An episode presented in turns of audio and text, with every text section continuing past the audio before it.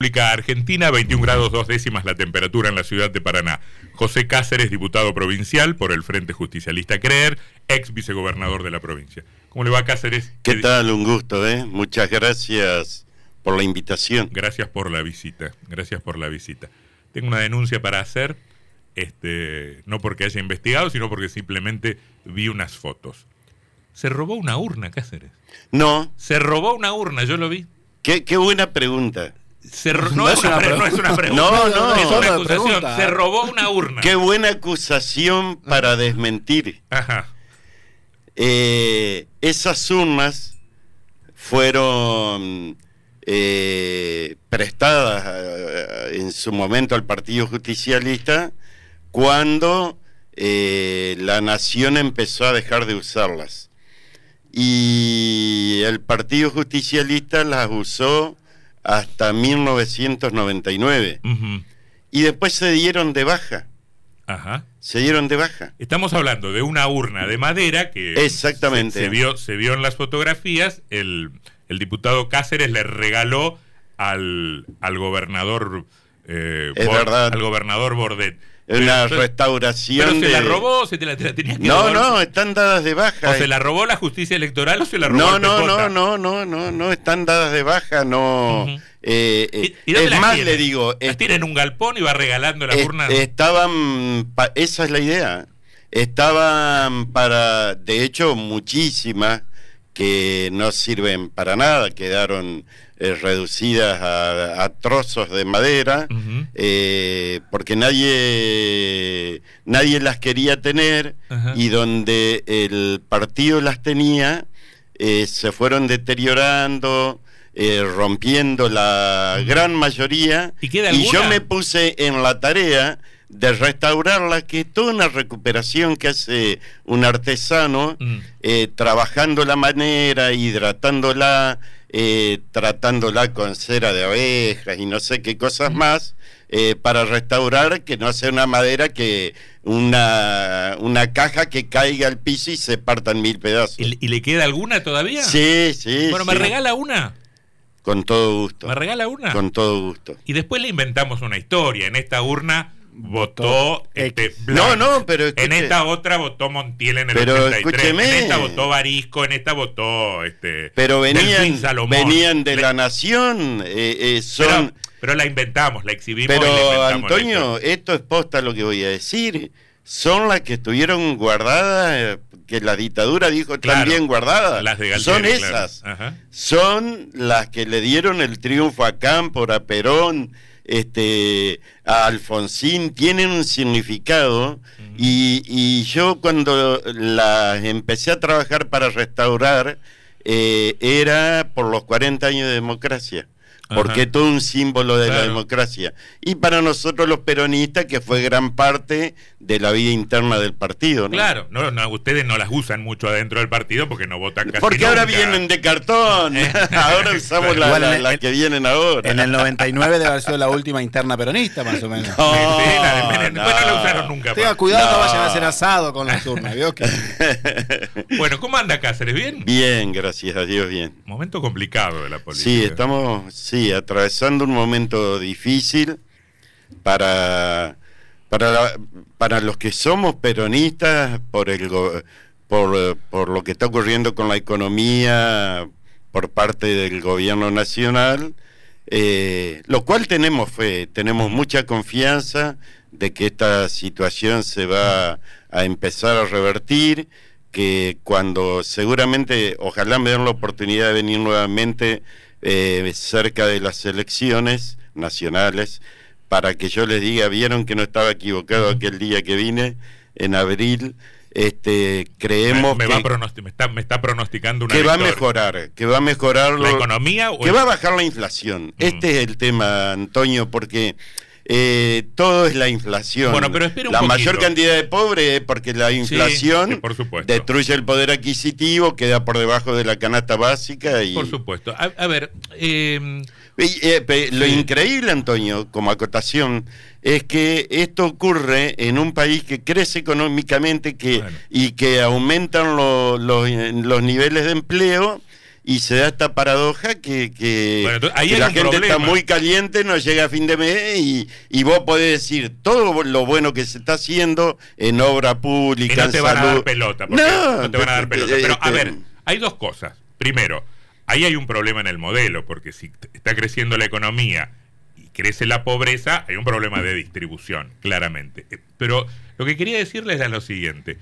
Eh, yo, no creo que haya que zapatearle en la cabeza al presidente Fernández o al gobierno peronista, pese a que los que no somos peronistas encontramos en este desastre un montón de elementos que nos permitirían hacernos una fiesta. Pero lo que sí me parece que debería servir como, como, como aprendizaje para ustedes los justicialistas es entender de una vez por todas que no hay buenos y malos, que no están los llamados a fracasar, los Macri, los radicales, los del Frepaso, y los destinados a que todo les salga bien, como los peronistas. Me parece que un baño de humildad, como dijo en su momento Cristina Fernández para las candidaturas, Pero ¿qué podría- quiere, qué ¿Qué? quiere que digamos en una campaña? ¿Que somos un desastre? No, no. Eh, lo que sí fue un desastre fue. Macri. No, bueno, ve, ve. No, ya- ya bueno. ya empieza. Pero Si usted me- Antonio, si usted me dice, pero- Macri fue un desastre, pero nosotros también, yo empiezo a escuchar desde otro lugar. Pe- desde- pe- pero Antonio, si, si nosotros no hubiéramos tenido esa deuda criminal de Macri,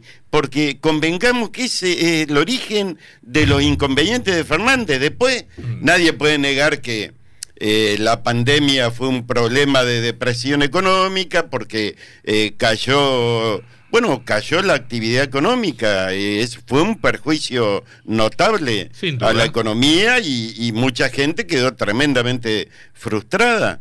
La, bueno, los efectos secundarios de la guerra, eh, hay una crisis internacional. Mira, yo eh, eh, razonaba el otro día con unos amigos en- de nuestra corriente en un plenario.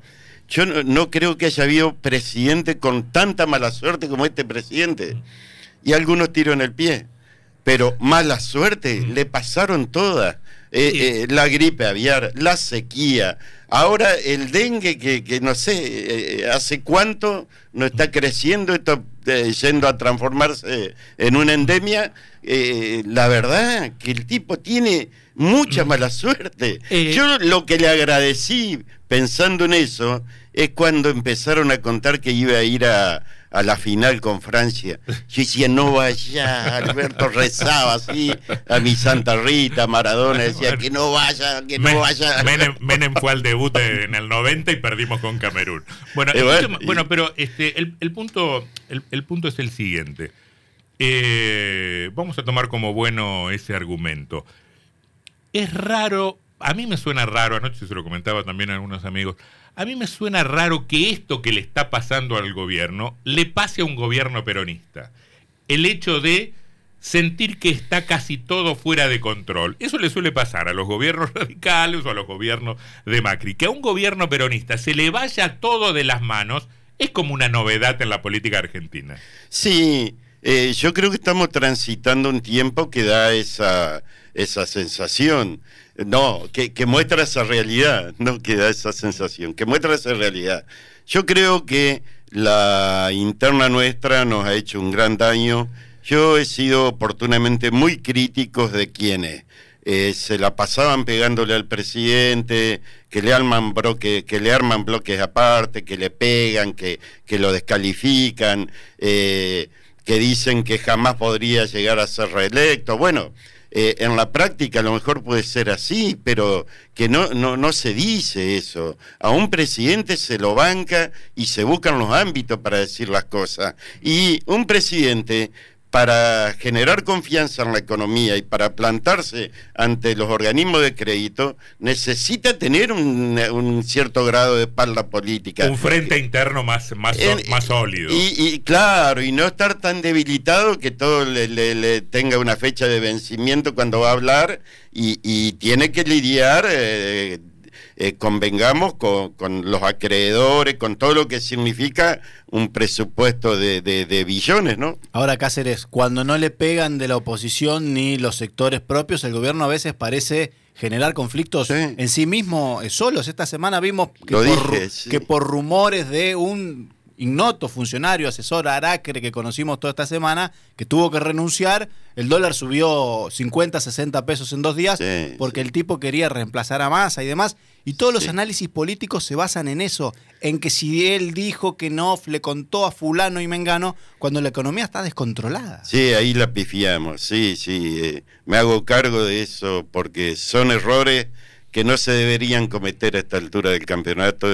Pero lo que sí les digo que va a cambiar, y va a cambiar para bien. Pero queda Y tiempo, estoy- queda tiempo para queda que cambie. tiempo, queda tiempo, ¿sabes por qué?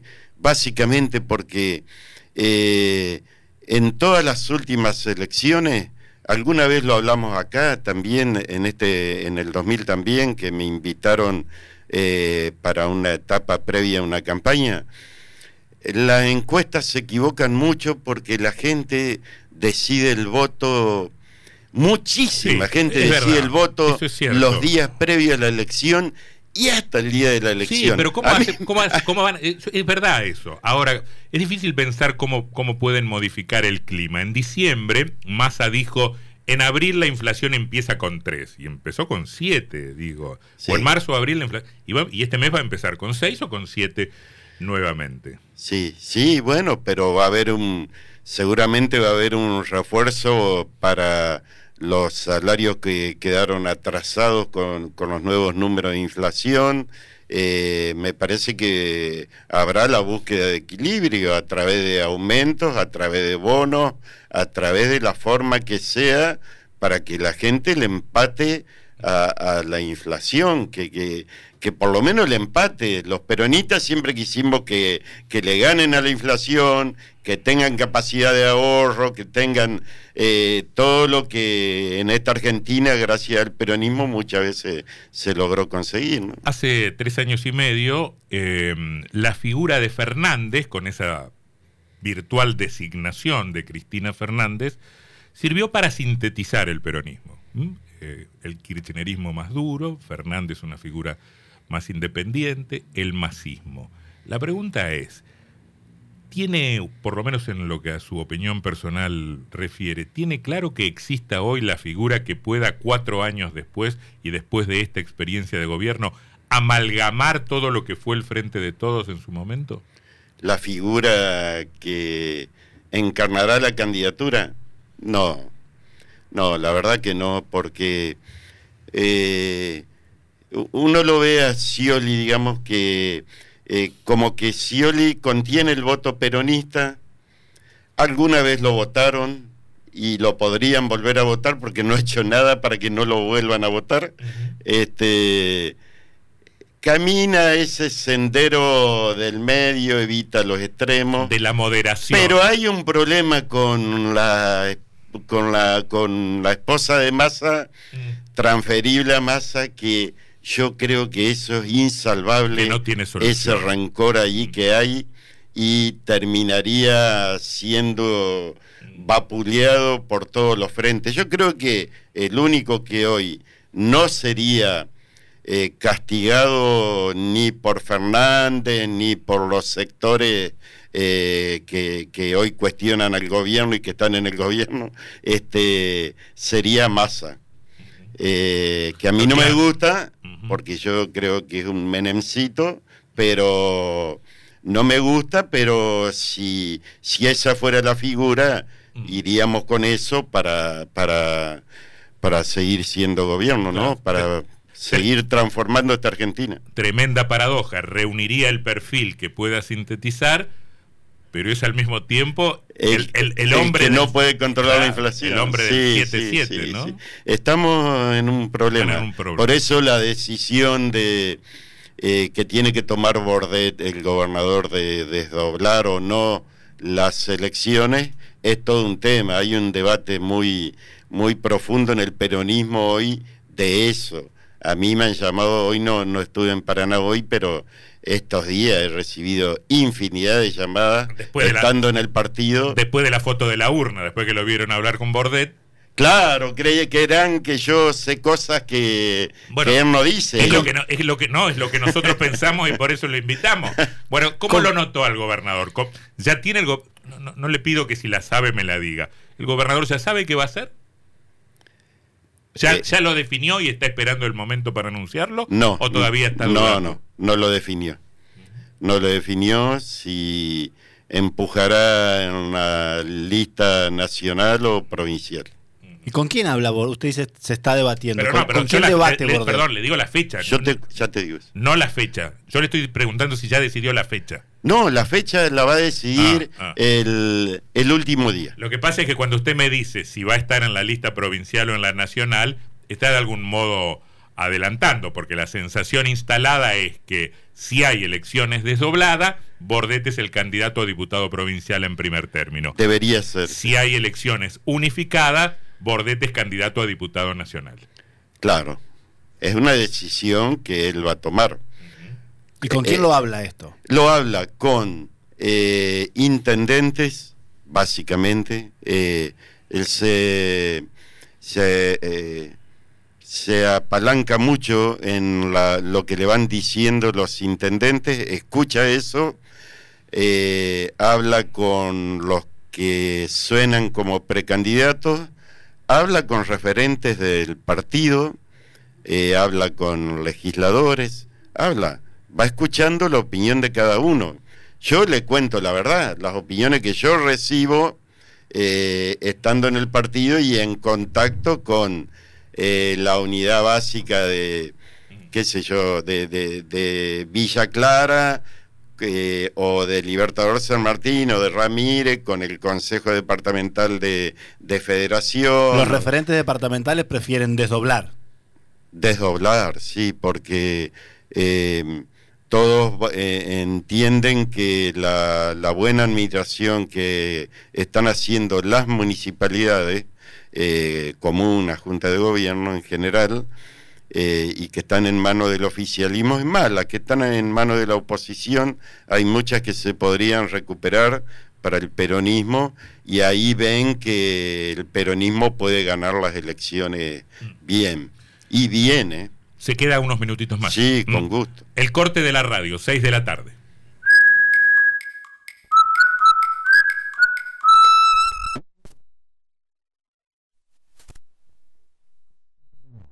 Ochenta y ocho punto uno.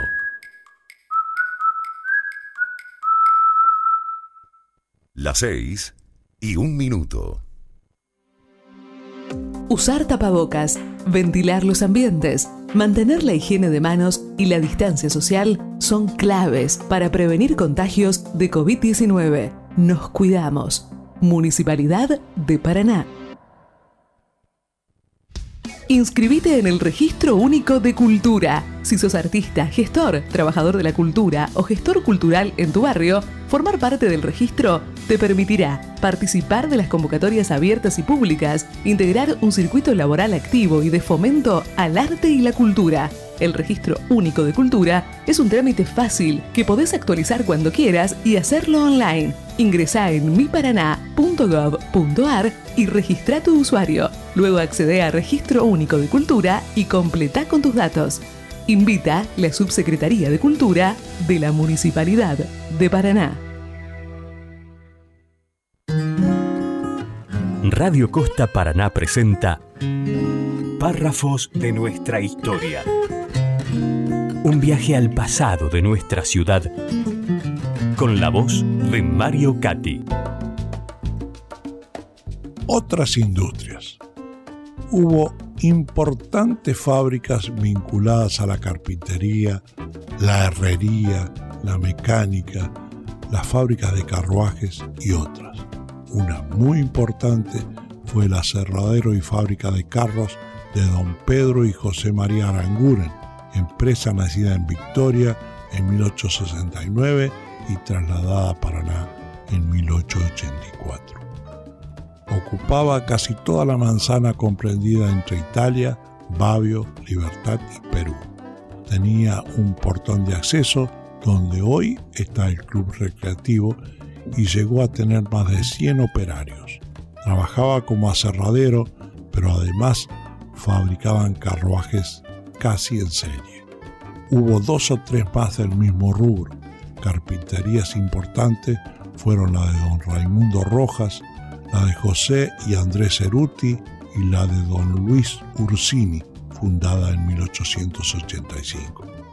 Una mueblería de gran prestigio fue la de don Luis Fola, que estaba en calle Montecaseros y Gualeguaychú, frente a la Escuela 25 de Mayo.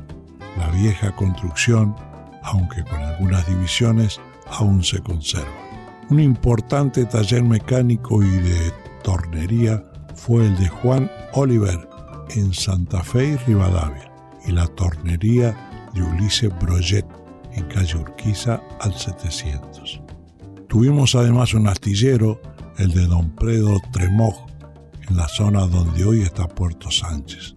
Tuvimos una importante fábrica de tejidos para alambrado de Ángel Gras y una de fuegos artificiales, la Cohetería Nacional de Don Clemente Galey y compañía. En cuanto al arte gráfico, estaba la imprenta San Martín, en 25 de mayo 29, estaba la tipografía, litografía y fábrica de cuadernos La Velocidad de Cané y Bernaregui en calle San Martín. Además, una sucursal del Taller Nacional de Grabados, que aparte de imprenta, hacían sellos, cromos litográficos y encuadernación con los métodos más modernos de la época.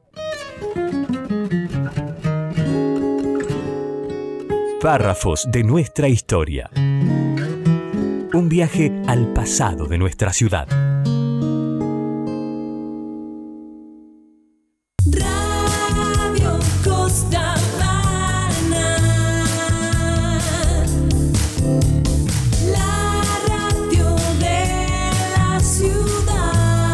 Ciudad. De Paraná, capital de la provincia de Entre Ríos, transmite Costa Paraná, nuestra radio.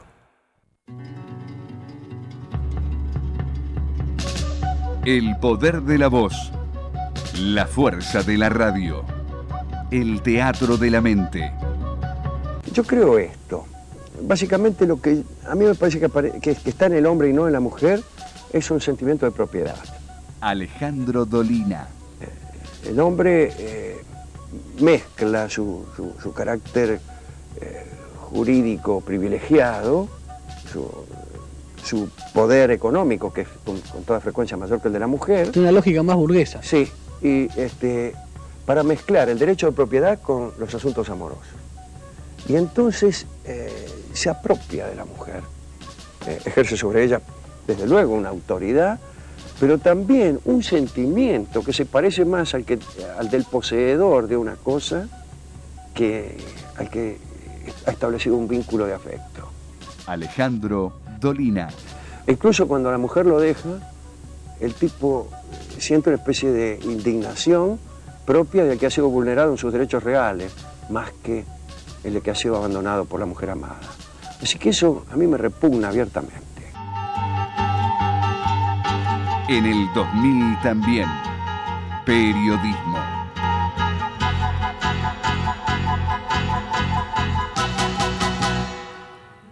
Seis de la tarde, siete minutos. Algunos pocos minutos más con el ex vicegobernador José Cáceres, a la vez diputado provincial. Eh, no me dé vueltas. Ayer lo tuvimos a Jus, acá nos dio un poco de vueltas. ¿Quién es su candidato a presidente? Ya me lo dijo. No tengo. ¿Quién Sí, es su Scioli can- dijo ya. Dijo no, que- no, dijo pero. eh, Massa, ¿no? No sé, ahí- Sí, pero jugó. eh, que- no, yo creo que eso de- sería de la lógica política. Claro. Si a mí me tuviera que elegir uno que a mí me Ah. gusta, eh, eh, Guado de Pedro me gusta, Kisilov me gusta. Ajá. Kisilov me gusta mucho Bueno, por su forma de ejecutar la acción política. eso está un poco más lejos. Usted está, Está, más, lejos, está sí, más sí. cerca. Por de- eso dije No, que lo bien. más probable era que aparecieran estos dos referentes. Entonces le pregunto, ¿quién es su candidato a gobernador y quién es su candidato a intendente? Bueno, de, de candidato a gobernador, eh, de las buenas compañeras y buenos compañeros que hay, yo dije cuando Val eh, ganó la intendencia de Paraná que me parecía que era hora que, que la costa del Paraná tuviera, pusiera el próximo gobernador. Después Val con gestión creó la espalda suficiente como para demostrar que puede ser eh, candidato a gobernador si, si acepta eh, esa, eh, encarar esa, esa opción, eh, con lo cual sería mi candidato, ¿no? Y, para intendente,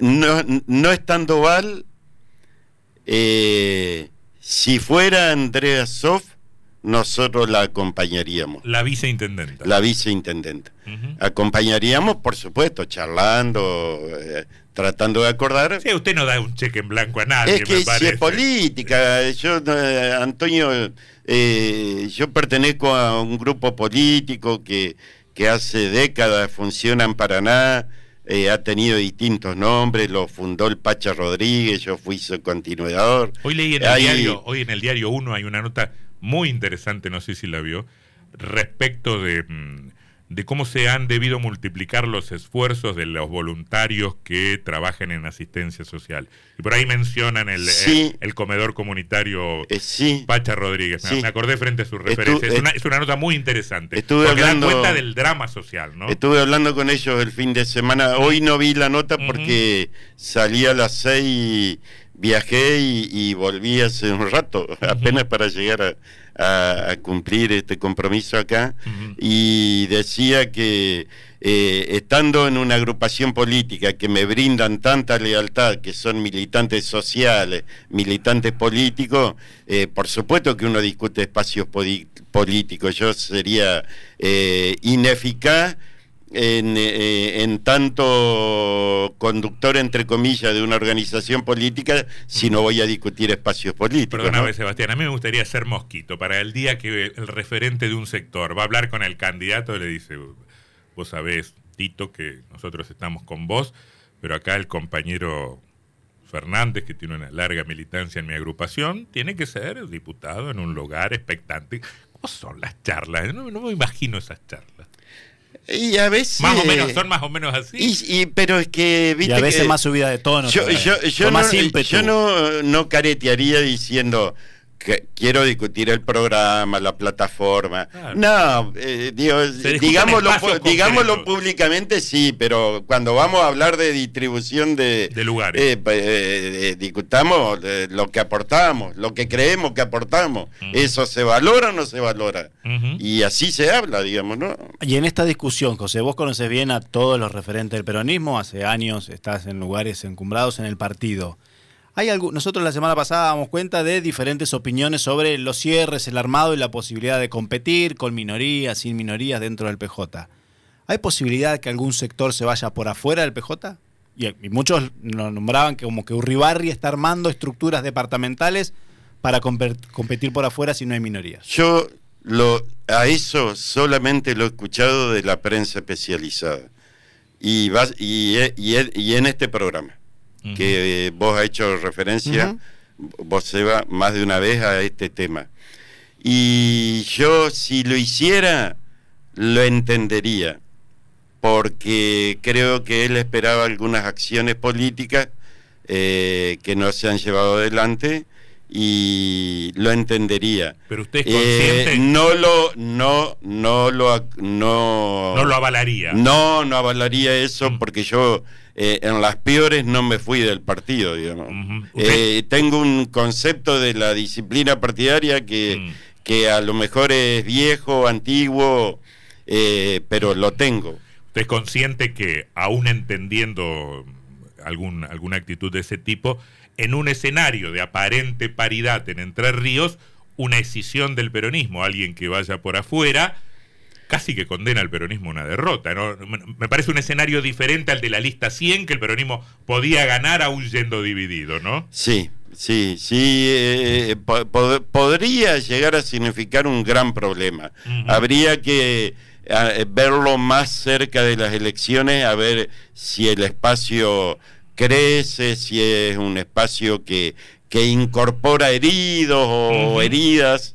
Y también eh, yo quiero ver cómo son los números cuando Bordet se ponga al frente de la campaña y diga y le diga a los entrerrianos, este compañero, esta compañera eh, van a continuar y van a hacer eh, cosas incluso mejores de lo que yo he hecho. A mí me quedan dos, una pregunta, no sé si a Sebastián le queda Dale algo. nomás. Me lo imagino a usted preguntándole a Bordet en la charla de los últimos días. Mi, mi candidato, antes que me olvide, es David Cáceres. Sí, sí, sí. Nosotros Ah, estamos bueno, hablando de. David. Si no va Andrea Sof, usted va con David Cáceres. Sí. ¿Eso, Nuestro, es una- ¿Eso es decisión tomada? es una decisión que la hemos tomado en nuestro grupo. Y la pregunta es, ¿todos los candidatos o precandidatos a intendentes van a poder pegar con, con, con un candidato a gobernador, con todos los candidatos a gobernador? ¿Cómo va a ser Eh, eso? el, el, el intendente Val dijo que él va a permitir que...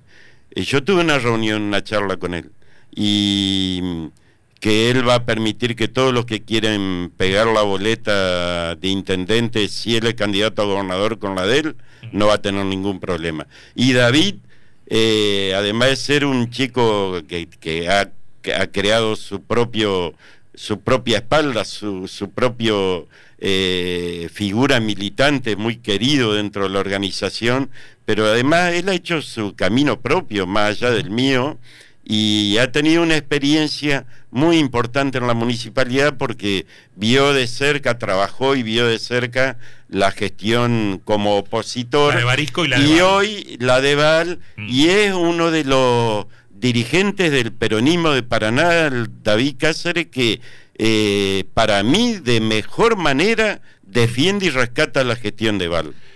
La última, en esa reunión con Bordet, le dijo, che Gustavo, ¿lo de tu mujer va en serio o no?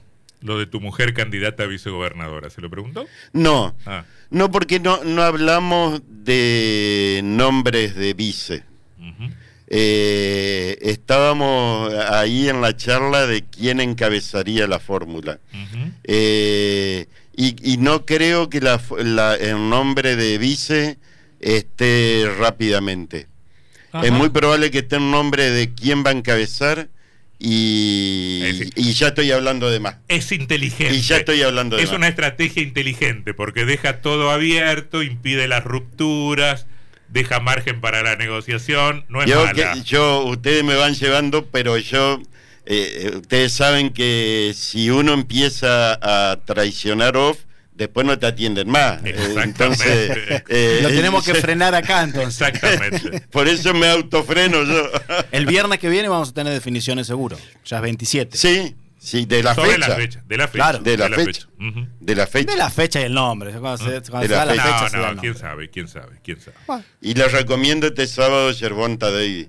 Gervonta Davis, ajá, a la noche. Espectacular. Sí, Ryan. García, el rival. No un, está- Pasamos al box. No así estoy- nomás. peleón. eh. Me están faltando. No, porque me parecía que me iban a despedir. Me, sí, sí, me están faltando boxeadores atractivos. El, el otro, el otro día el, el chino ganó el chino. ¿Vio la pelea del chino? No, la vi, la tengo grabada la- Véala. la- a, a Joy Joyce. El, cho- el chino le ganó a Joyce. La ¿Eh? quiero ver. De un la batacazo. quiero- de la un tengo batacazo. grabada. Me encanta ese chino porque se la banca. Lo Bueno, había visto antes. No este- tiene línea de nada, pero es guapísimo. Escúcheme, véngase antes de las elecciones y tráigame la urna. ¿eh? Ya lo mangué. ¿Eh? José Cáceres, ex vicegobernador de Entre Ríos, diputado provincial. Muchas Manillún Abogados.